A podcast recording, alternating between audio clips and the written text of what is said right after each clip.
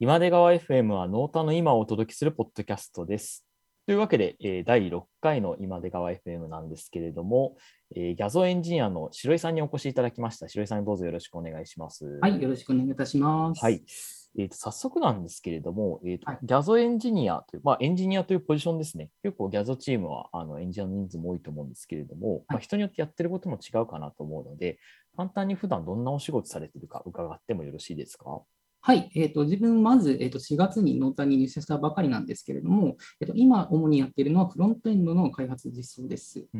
で、画像はですね、まあ、 React のフレームワークで作られてて、えーと TypeScript、まあ、他にいろいろあるんですけど、でやってきているんですけれども、主に、えーと TypeScript で、まああのまあ、ドキュメンテーションとか、えーとタイプしたり、型を定義したりとか、あの実装を書いたりっていうことを主にやっています。で、その他に、まあ、あのバックエンドが、あの裏側が、まあ、Rails の上に載ってるんですね。で、まあ、それで API をちょっと新しいのを作りたいとか、あるいはちょっと編集したいとかっていう時には、まあ、その Rails ソンを触ったりっていうことをしてます。っていうことを、まあ、ここ直近3ヶ月ぐらいしてきてですね、えー、と特に今やったこととしては、えー、と検索周りの機能のあの拡充だとか、あるいはその直近やったことだとドロー機能ですね、あの追いかけ機能があると思うんですけど、そこの、えーちょっと UI の改善とか、そういったことも行ったりしました。おなるほどですね。最近やったことで検索と draw 機能っていうと、結構まあはユーザーが実際に使うところだと思うんですけども、はい。検索なんかは特にどういうところを変えたんですか？そうですね。うん。えーっと、えーっと、画像ページの下の方をあのスクロールしてもらうと、そのうん。 description なんて我々呼んでるんですが、うん。あの画像にあの notation というか注釈というか、あのこれはこういうどういう画像ですっていう書くスペースがあるんですね。うんでそこに、えーっとまあ、実はタグをつけられると。で、我々がやりたかったのは、タグをつけたときに、うん。あの他の画像同士もタグをつけたときに、その関連のある画像同士が検索結果でつながってくるとか、うんあるいはなんかあるものを調べたときに別のものがあの関連付けられるとか、まあ、そういったことをやりたくてですね、そういったまあタグ機能の拡充みたいなことをやってましたね。うんうん。なるほど。結構じゃあタグ周り今、ギャゾチームは強化してると思うんですけど、早速アジェンダになさそうなこと聞いてみたいんですけれども、はい。あの白井さんとして、例えば一切会社の要請とか無視して、こはい。のタグ周りとかをこうもっと白い流に変えるとしたら、どういうふうにしたいですか、そうですね、やっぱりその自然言語処理をバリバリ使って、うん。あのーまあ、日本語でも他の外国語でもいいんですけど、やっぱりその、えー、と言葉同士のつながりを、うんユーザーが思ってもないところまでつなげてくれて、それをなんか提示してくれるみたいな、そういうサジェストというのがそれ以上のものな気がするんですけど、うん。そういう、なんだろう、考えてないけどつながってるみたいなのを、その画像以外の情報、画像の情報から、あるいは画像以外の文字の情報から引っ張り出して、出してくるっていうのをやりたいですかね。なんかギャゾの中に一つのユーザーごとの意味空間みたいなものをこう構築できるような、そんなようなイメージですか？あはいー面白いですね。そういうのはやっぱえー画像っていうのは人間のその記憶みたいな、はい。いろいろ考えたものがあって、それが画像として保存されてるじゃないですか。なので、それをまあ画像という中に全部入ってて、うん。で、本人は気づいてないけどう、ん実は暗黙知としてその中に閉じられてて、んで、その画像としてはそれを、なんかこれここがつながっているよみたいなことをなんか知らせてあげると、多あ分ー使ってるユーザーはびっくりするし、嬉しいってなるんです。いいですね。その白い流システムができると、例えばはい。どういうユースケースが考えられるんですかね。なんかこう、なんだろう、10年前に行った箱根と1年前に行った箱根の写真が紐づくとかはありそうだけれども、あなんか意味空間って意味だと、もっともっとなんかすごい衝撃的ななんか発見が得られそうな気もするけど。そうですね、今の話で言うと、そのまあうん。エピソードみたいな、個人の中の記憶のエピソードが、例えばん。10年前と1年前でつながるみたいな、そういう方向性もあると思うし、自分の中でちょっと思ってるのは、もっとものづくりをとか、なんかクリエーションみたいな人ことをしてる人がいるじゃないですか。うん。例えば YouTube で動画作ったりとかうん、あるいはなんかコンテンツを作ったりとか。うん、でそういったところでは用いるあの資料っていうのは画像だったり動画だったり、視覚的なものだと思うんですよね。うん。なので、まあそれをまあ作りたいと思ったときに、あ、これとこれがつながって、こういうアイデアができたとか、まあ、そういったものを教えてあげるっていうのを、 Gyazo ででも実現したいんです。 Gyazo でもっていうのは、まあ結構 Scrapbox というかプロダクトがあって、それは特に文字とか文章とかで、措置的な物事を考える人に向けられたツールであるけれども、僕自身はやっぱ Gyazo もそうポテンシャルあると思ってて、それがだから知的生産というよりはもっとクリエイティブな目的でもっと使われるようになるといいんじゃないかなと思っているんです。なるほど。なんかこう知的生産とクリエイティブってこうどっちかがどっちかを内包してるようなイメージもあったんだけども、白井さんの中では結構対立が対立概念ってこともないと思うんですけれども、はい、こうど言葉としてどういうイメージを持たれてるんですか？そうですね、あの、うん。まあ現れ方というか、え僕もまあ同じだと思うんですけど、うんうんうん。使う道具が違うかなと思っていうんうんて、価値的なやり取りっていうのは、そのなんだろう、あのまあ、言葉を使って、しかもそれがまあ線形的に並んでいて、それを組み替えるっていうのが、まあ、特に文章を書いたり、なんかあの構造化されたものを作るってところだと思うんですけど、うん。やっぱりその、まあどまあ、動画も最終的にはそうう、ん。まあ、必然的になりますけど、もうちょっとなんかあのバラバラになってて、うん。まあ、曲線というよりは、なんかもっと空間的なあのものを何とかして重ね合わせたり、組み合わせたりして、あその面白いものができるとか、そういったところだと思うんですね。これがやっぱりその、まあ、スクラップボックス、まあ、文字とかっていうよりは、その画像とか情報をそのまま扱えたり、組み合わせたりできる、うん、するって感じでやる方が変わってくるのかなというふうに思います。なるほど。なんかそのあたりの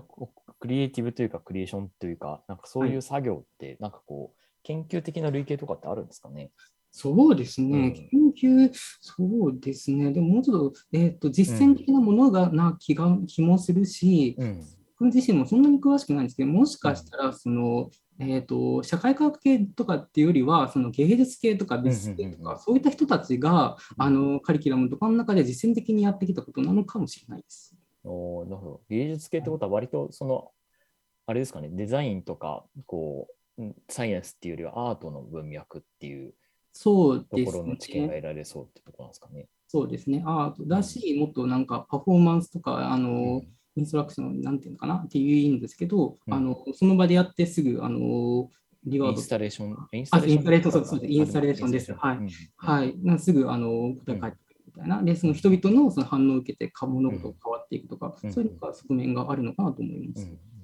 うんあれ、白井さんってもともとインスタレーションをやってたんだっけ？そういうわけではないのか。こういうわけではまあうん。ないんですけど、まあ、うん。学生の時に、まあ、特に研生の時にですね、まあ、うん。近くにまあ芸術大学があったりとかで、結構そういう関わりはあったんですあね。そうなんだ。近くに芸術大学あったんだ。あありますよ。あの近くてどれぐらいい近いんですか、え、どうだろう、うんちょっとまあ、歩いていけるぐらいというか。はい、歩いていけるみあ、たいな。そうなんだ。へそこも結構芸術祭みたいなのやってたりして、うんそこにまあ、あの近いんで行ったりとかもしてます。。あ、本当に？えー、じゃあ結構そっちにも造形深いんですね、白井さん。そうでも造形深いってことではないですけど、まあ、大学の基礎教養程度には、うん。まあ、あなんとなく評論ができるって感じ素晴らです。しいですね。そもそも大学の専攻って何でしたっけ？専攻がですね、まあ、うんこれはすごいなんか、う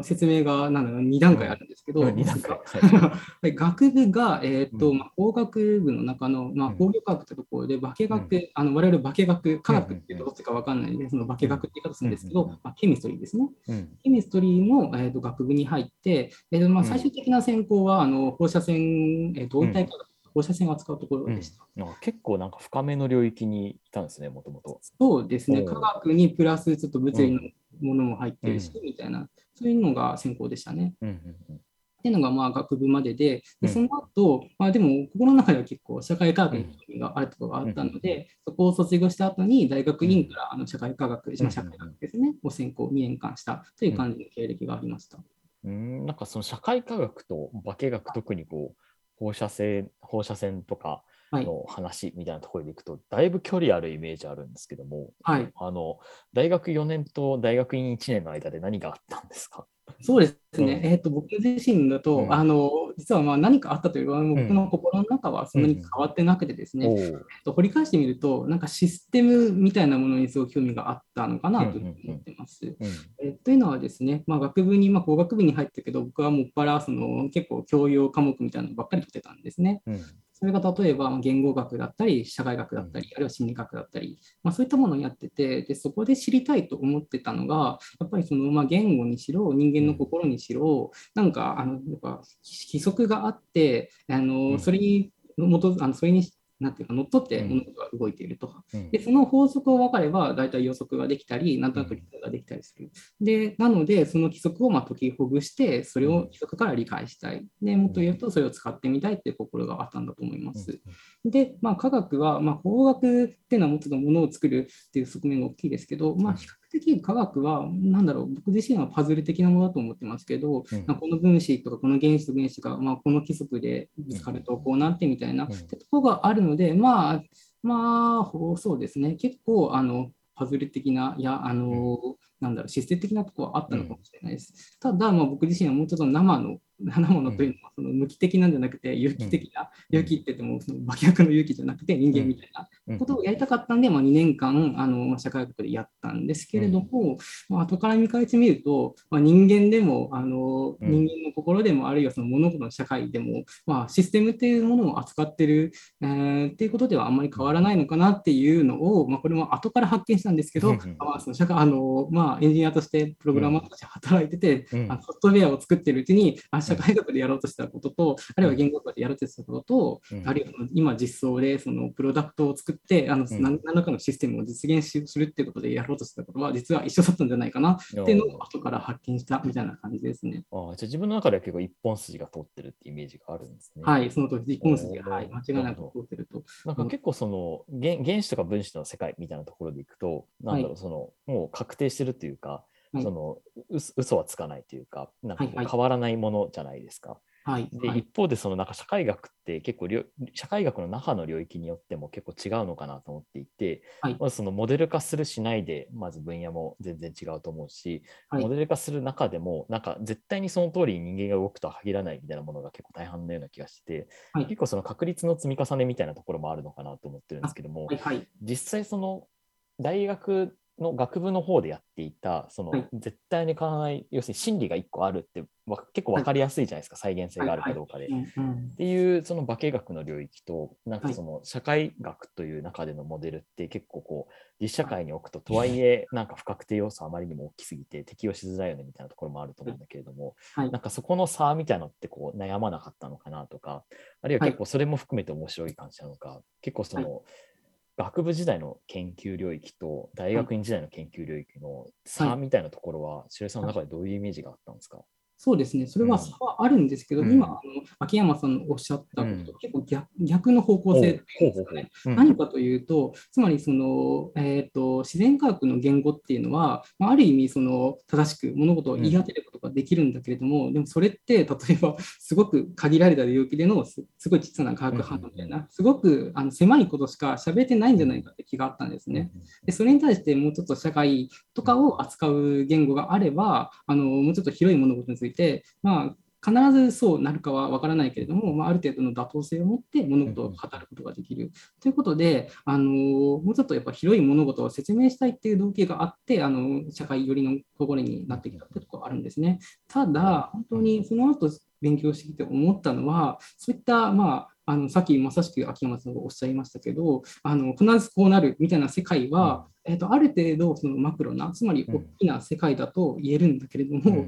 実はもう少しもっと狭い小さなところに目を当ててみると、実は必ずしもそうなるとは限らないみたいな世界があって、まあ、それがあのいわゆるその古典力学とか古典物理学に対する量子的なあの物事の見方なんですけども、こういうところ、まあ、ここまでいくと本当にだから確率になってくるわけですよね。なので、こういったのを持ってくると、かえってそのより広いあの物事の現象について、それこそ確率的に、あの確定的にではなく確率的に物事を語ることができるんじゃないか、そうちょっと最近は思ってますね。おいいですね。じゃあ結構、白井さんの中ではその量子力学的なサイズから、はい、その社会学が取り扱うような領域まで、実はこう連続性があるような感覚があって、はい、まあそのその中の一部分を切り出して、こう、研究対象がこう興味として移り変わっていったみたいな、そんなこう世界観を持ってるんですかね。そうですね。えっと、だから扱っている現象は違うけれども、うん、その記述する言語として、やっぱり適切なものは、僕は最初、自然科学じゃないと思ってたけど、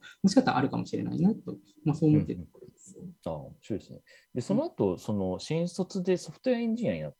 でしたあそうですね。結構その興味分野の連続でいくと、社会学は今度マクロに寄ってると思うんですけど、はい、ソフトウェアエンジニアはもうちょっとだけミクロに寄るような感覚なんですかね？あまあそうですね。まあそこの軸ではないのかな。まあ、やっていることは確かにちょっとミクロにはなるんですけども、うん、扱っているもの自体はま社会の中におけるシステムみたいな、まあ、それがまああのなんかインスタンスかどうかみたいな感じで、うん、まあ、具体、その抽象的なものか具体的なものを作るかという違いはあるにせよ、扱っている対象は、まあ、その e コマースであれ、その会計であれ、まあ、やっていることは結構同じかもしれない。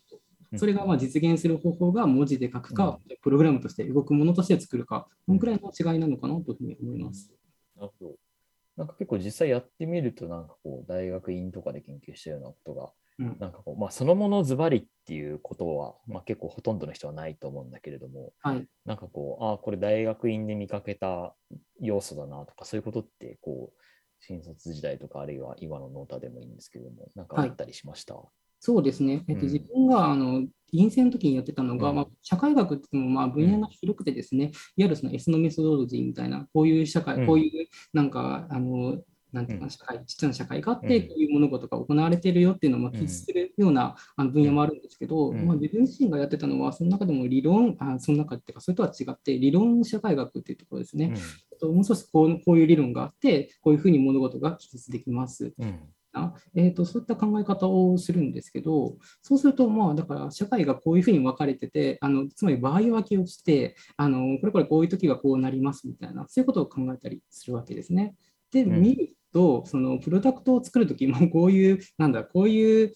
あの空間を記述するときに、まあ、こういうふうに定義をして、うん。で、こういうときにこういう動きをします、こういうときにこういう動きにしますっていう、まあ、その場合分けをして書くという、そういうなんだろう、システマチックにそのフレームワークを適用して物事を分けてうんうん、でその個別、あなんて個別それぞれごとにあの個別撃破していく、まあ、そういう考え方は結構社会学、まあ、自分のやってた社会学とあのプロダクトを作るっていうのは結構同じことをやってるような気はしてました。ああ、なるほどね。じゃあ結構その、なんだろう、こう手、手法が近いみたいなところはあって、ではいただ、記述の対象がソフトウェアなのか、社会なのかみたいなところの違いみたいなイメージなんですかね。そうですね、まあ、言葉で書いて、まあそれが本当かどうかは人のうん他の人が読んだり、その事例を合わせて重ね合わせて検証するっていうのがまあ社会学で、まあそうじゃなくて、もうプロダクトっていうのはもう本当だから動くか動かないか、あるいは使われるか使われないかっていう形でうん。もう直接分かっちゃう。うん。みたいな、そういう違いがやっぱあって、そういう意味だと、なんだろう、まあ、文章書くよりもプロダクト作っててすごい手応えはありますよね。うん、なるほうんど。いいですね。なんかこう、漠然とした質問になっちゃうんですけど、こうはい。私の中で白井さんってもうめちゃくちゃ博学というか博識なイメージがあって、はい。なんかそんな白井さんから見たときに、こうソフトウェアエンジニアとして、こう、はい。なんかこの本を読んでおくと、こう世界の見え方が変わるみたいな本ってあるのかなというのをちょっと聞いてみたくて、あ質問の意図としては、なんか結構私がそのゲーム好きなんですよ。で、あはいはい。シティーズ・スカイラインズとかシムシティみたいな、今年シミュレーションゲームとか、シミュレーションゲーム好きで、そうするとシミュレーターを通して一回社会を見ると、うん。実はそのあの積み重ねでビルが建ってる感覚じゃなくて、なんかもう区画性区画が存在していて、はい。そこにもう自然発生的にビルが生えてくるみたいな感覚になるみたいなところがあって、はいはい。結構その見方を変えてくれるものって世の中にあるなと思っていて、はい。でも私は結構ゲームがそれ感じること多いんだけれども、白井さん結構本をめっちゃ読んでるような気がしていて、ですね。はいでその中でこうソフトウェアエンジニアとか、クリエイターとか、ディベロッパーとか、まあ、そのソフトウェア産業に関わるような人が、この本読んでおくと、うん。まあ、結構世の中の見え方変わって面白いよっていうのがもしあれば、まあ、アジェンダにない質問なければないで全然大丈夫なんですけども、はい。なんか聞いてみたいなと思ったんですけど、そういう本ってありますか、そうですね。うん。えっと、ちょっと曲がりくねった答え方をするあと、ぜひぜひ。うん。はい、僕自身は、だからゲームを本当にしなくなうんなりましたね。ゲームしないんですよ。うん僕うんでなぜかというと、ゲームっていうのは、まあ、RPG にしろ、まあ、対戦ゲームにしろ、なん何らかのまあ閉じられた世界があって、まあ、ネットワークでつながってたりもするんですけど、基本的には閉じていてうん、その中でその登場人物とか世界観とか、そういうものが揃えられていて、まあ、それをパッケージとして送り出す。で、そのゲームをやる人はそれを受け取って、その中のあの世界を探索していくっていう、そういうところがまああると思うんですよね。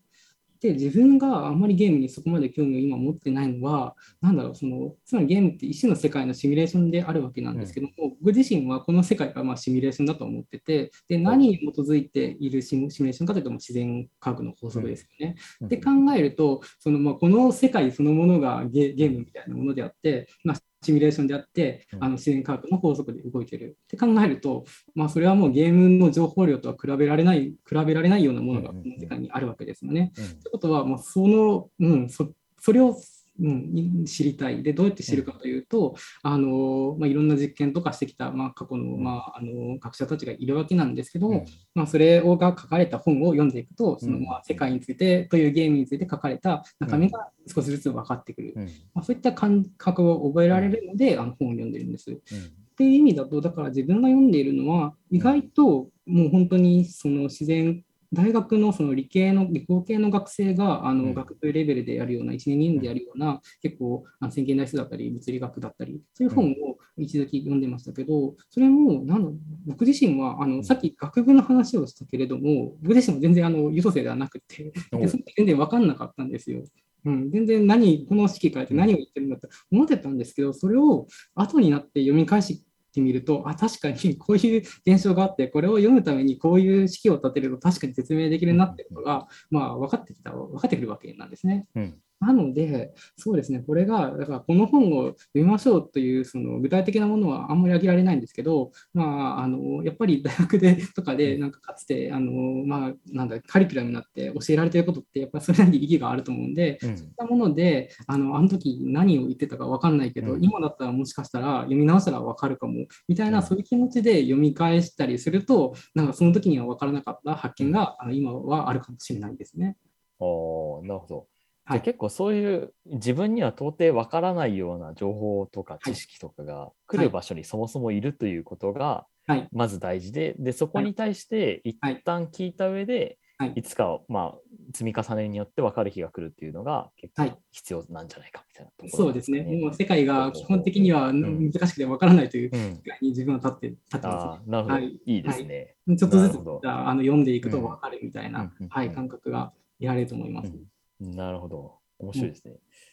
なんかこう、白井さんのあと将来の話みたいなところもちょっと聞いてみたいんですけど、はい。なんかこう、まあ、その大学時代に物理化学をやっていて、はい。で社会学に移って、でソフトウェアエンジニアとして、えー、と活動していて、でまあ、今の、えー、とノータでもソフトウェアエンジニアとして活動していると思うんですけれども、はい。まあ、将来その近近視眼的な、なんかこう、直近のキャリアみたいな、あの、はい。近な話題をすると、まあ、例えばあのマネージャーとかプレイヤーとかそういう議論があると思うし、もっと中中長期のスパンでいくと、はい。なんかそもうそもそも全然ソフトウェアエンジニアじゃない領域とか、あとはい。IT じゃない領域に行くとか、まあ、そういう議論もおそらくあるんじゃないかなと思うんだけれども、はい。白井さんの中でそのうん将来の、なんか、あえて漠然と聞いてみたいんだけど、白井さんは将来どうなりたいんですか？みたいなところがちょっと興味があるんで聞いてみたいですね。はい、えーそうですね。えーとまず今自分がどこにいるかというと、そのまああのコード、まあ、あのプログラムを書いて、えーとまあ、働いてあの生活しているという立場にあると思います。で、まあ、それをまあ学生までは、まあまあ、ききなんていうかな、気楽に勉強して過ごせたわけですけど、まあ、何かしらやっぱり人間、あの生計を立てて暮らしていかなければならない。で、まあそんな中であの今あの、まあ、コードを書くという技術を手に入れました。で、この技術は結構いろんなことに使えると思っていて、例えば、まあ、これをより研ぎ澄ませることによって、あのさらに良いプロダクトを作っていくこともできるし、あるいはこれを、まあ、この知識を持って人々そのマネジメントしたりとか、あの他のあの大きな組織を作っていったりとか、あのブログを作っていったりとか、まあ、そういったこともできると。で、翻って、じゃあその、まあ、大学までやってたような研究を、その例えばシミュレーションとかを、その行動が今や書けるので、そういったものことを書きたいとかもできると思ってます。うんで、えーっと僕自身も、まあ、社会人になってから、まあ、この後どうなっていくか、あるいはその、まあ、エンジニアでよくあるのはそのマネジマネージャーになってみたいな、まあ、そういったまあキャリアもあるし、あるいはその、まあ、その起業したりとか、あるいは事業を動かしたりとか、まあ、そういった方向性もあるし、まあ、それはそれでかっこいいなと思ってた時期もあるんですけども、最近思っているのは、やっぱりその自然科学の興味っていうのが、まあ、だんだんまあ増してきていてですね、えっと、まあこれを、えっと、今やそのコードを書けるのだから、あの、かつてできなかった、理解し得なかった物事も理解できるように、理解できる、あるいはそれを表現できるっていう考え方が生まれてきて、なので、あのまあ、学部で辞めてしまった自然科学の過程をもう一度やり直すっていうのもありなのかなとか、っていうふうなことを最近ちょっと思ったりもしています。うんなるほど。はい。結構その世界への理解を深めるみたいなところが結構興味の軸としてだんだんまた戻ってきてるというか、そうですね。まあ、あのそっちを深めたいっていう感じなんですね。はい。で、そ,、うん。まあ、そそれがあって、だからそれの実現手段が、うん。例えば、あの今携わっているようなプロダクトを研ぎ澄ませることによって、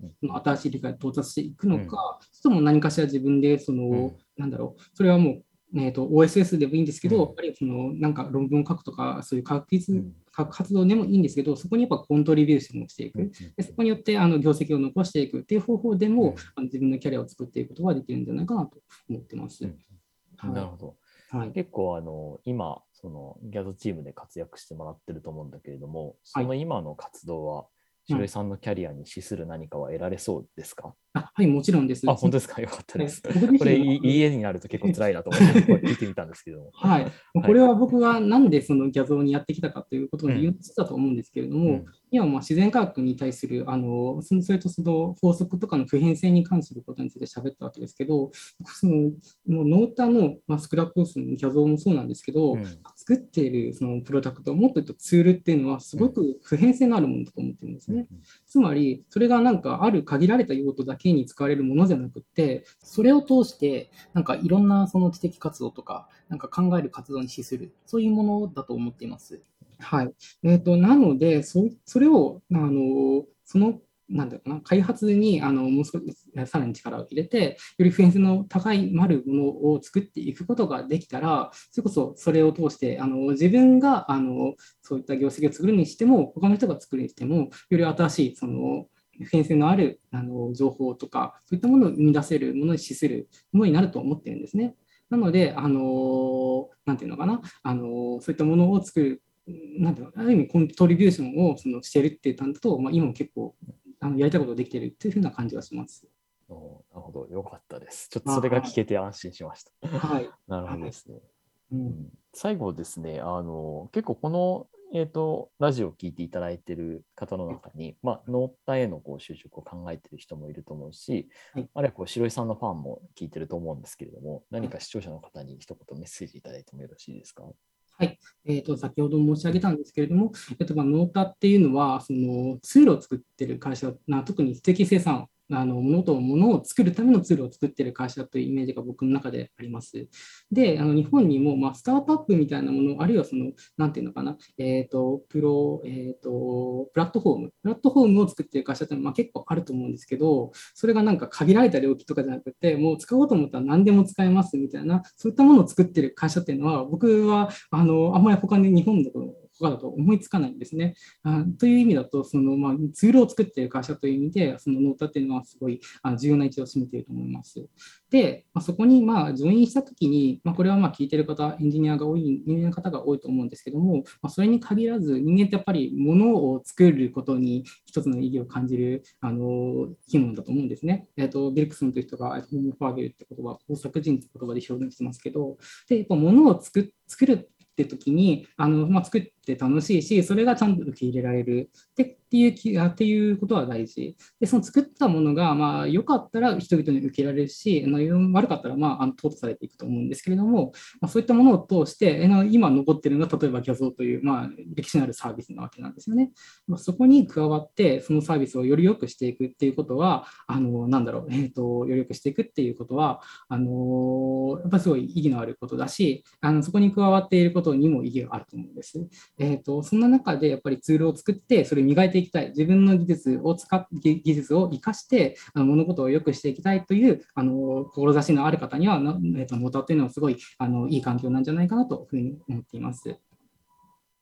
ありがとうございます。いいですね。工作人、ノータに来たれといはいう感じですかね。ですね。素晴らしい。なるほど。いや、いい言葉いただきました。ありがとうございます。ありがとうございます。という感じですね。えっ、と、あっという間にもう30分経ったということで、あの収録前からすでに神回の感がしてたので、あと5回ぐらいあの話を聞けるといいかなと思ってるんですけども、ね、はい、あの一旦今日はこの辺りで締めさせていただければと思います。というわけで、今日はですね、今出川 FM 第6回、えースペシャルゲストとして、えー、ギャゾのエンジニアをやっていただいてます、白井さんにお越しいただきました。ありがとうございました。ありがとうございました。はい。